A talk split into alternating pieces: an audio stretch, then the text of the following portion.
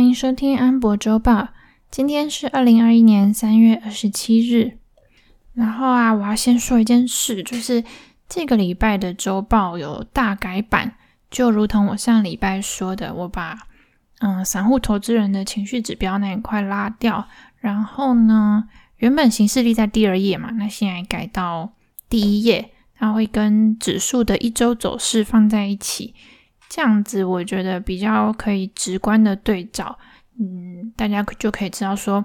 上礼拜发生了哪些事，然后有什么样的事件有对股市造成影响。然后第二页的话呢，就是把原本第一页的 ETF 的排行。挪到第二页去，那下半部就是放了可能一些重要的数据，或者像假设有联准会发表演讲啊，或者一些会议决策等等，也会摘要列在那个地方。那另外一个重点就是呢，我会在 ETF 跟重要数据的旁边加上一些个人的观察和看法。那这个地方 我比较忐忑一点，因为我其实，嗯，我自认看的东西还不够多啦。就虽然每天都有努力学一些新的东西，但是呢，嗯，毕竟还是非常菜，所以有些东西可能不是很全面或者不是很深入。那还请大家多多指教，就是可以透过。嗯，Telegram 直接传讯息给我，或者是在 Facebook 的粉丝专业上面留言，对，那我都会很感激大家。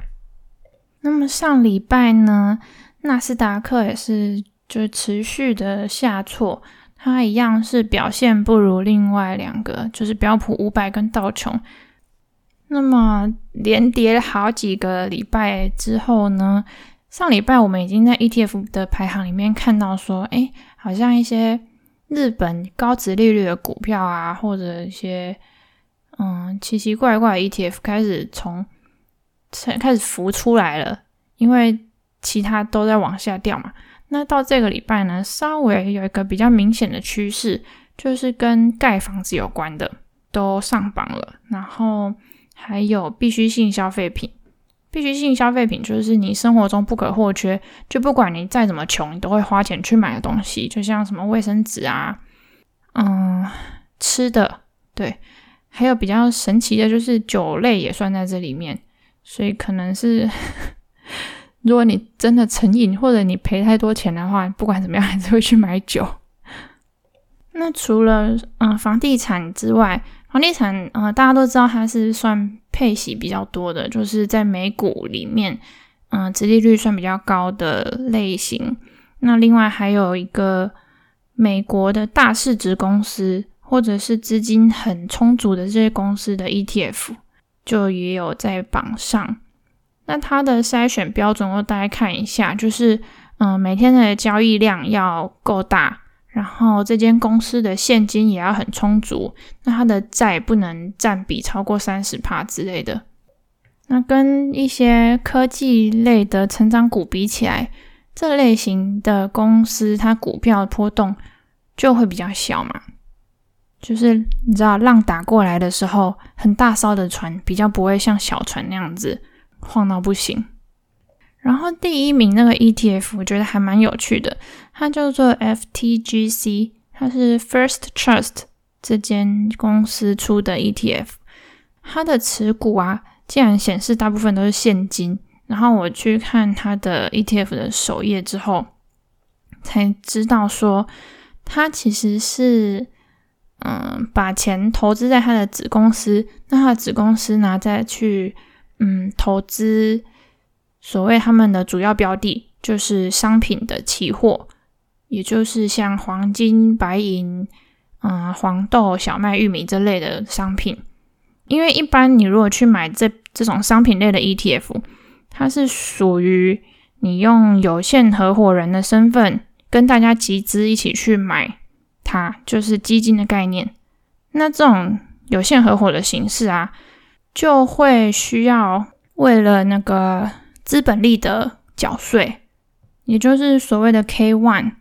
不过，因为他这一档 ETF，它是先投资他的子公司嘛，那他子公司设在开曼群岛的话，嗯，就可以避掉这一项税。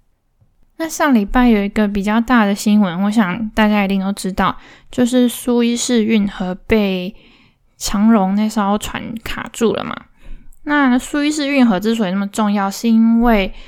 包括在亚洲啊、中东这边的东西，如果要运到欧洲去的话，如果没有这条运河，它就只能从非洲下面绕过去。那相较之下，要多花一两个礼拜的时间。而且呢，你需要的油，就是船需要的油也会多非常多。所以呢，现在的状态就是，你要么就是继续塞在那边等苏伊士运河通再开过去，那要么就是你就直接从非洲下面绕过去，才可以把东西送到欧洲。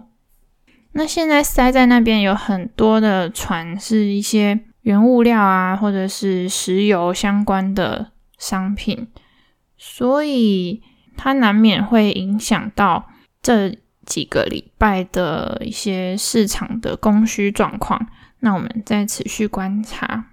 那还有一件事情就是星期三的时候，那个证券交易委员会他们公布说已经完成审计检查法案，就是外国公司问责法案这个的最终修订。那这个东西不知道大家还记不记得？其实是在去年十二月底，呃，不是十二月的时候，川普就有签了这个法案了。那只是现在呢，他们进行了最终修订，所以它并不是新的东西。那它的重点是呢，这个办法在联邦公报颁布之后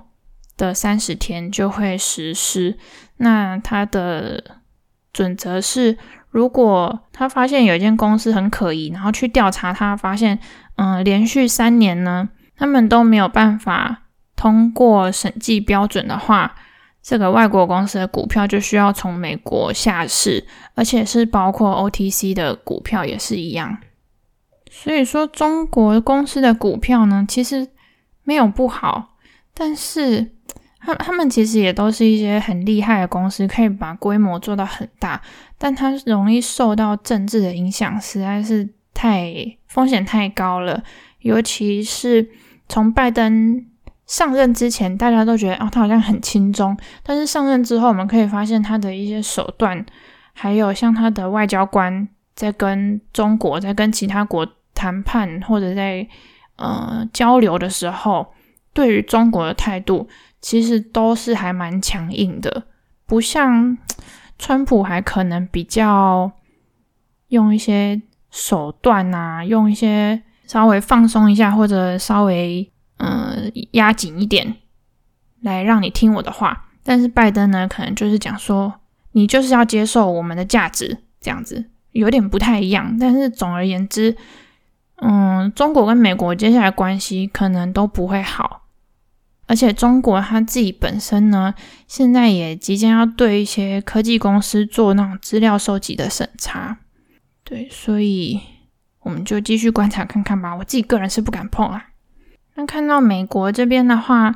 嗯，星期五的时候，它有公布一个重要的数据，就是个人消费支出物价指数，它可以反映出一些通膨的情况。那二月的数据。年增率只有在一点五趴左右，跟预期其实都是差不多的。而且呢，商品里面就包括像食品啊、衣服啊那些的，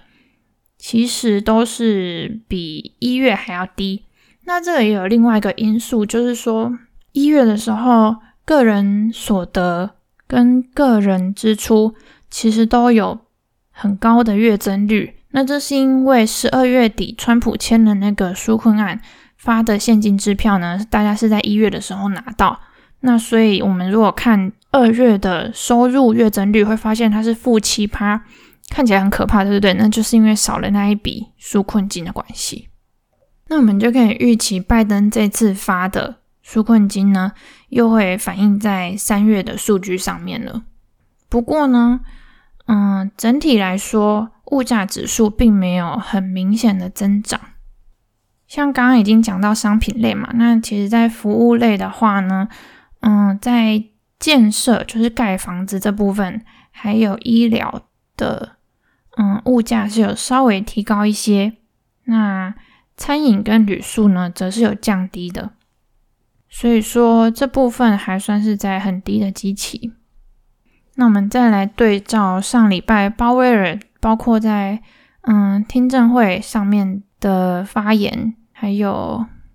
他的态度呢，其实一直都是有一个大前提，就是美国的就业情况跟通膨都要达到一个标准之后，嗯，联准会才会考虑缩表。所以在那之前，其实物价指数还有蛮大的成长空间的。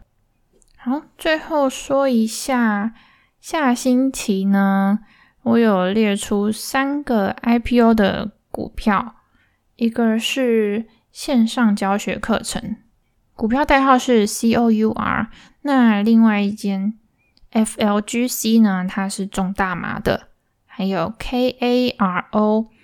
它是算车队管理系统，就是他们有各种 solution 可以用来，比如说监控司机有没有超速啊，或者做一些违规的行为，还可以监控那种货车，比如说冷藏运输的那个车子的温度，那还有安排路线啊，怎么样找出最适合的送货的路线，这样子，他们是做这种资料分析平台的。好，以上就是这周的重点。那下礼拜会有月报，敬请期待。我们下周见了，拜拜。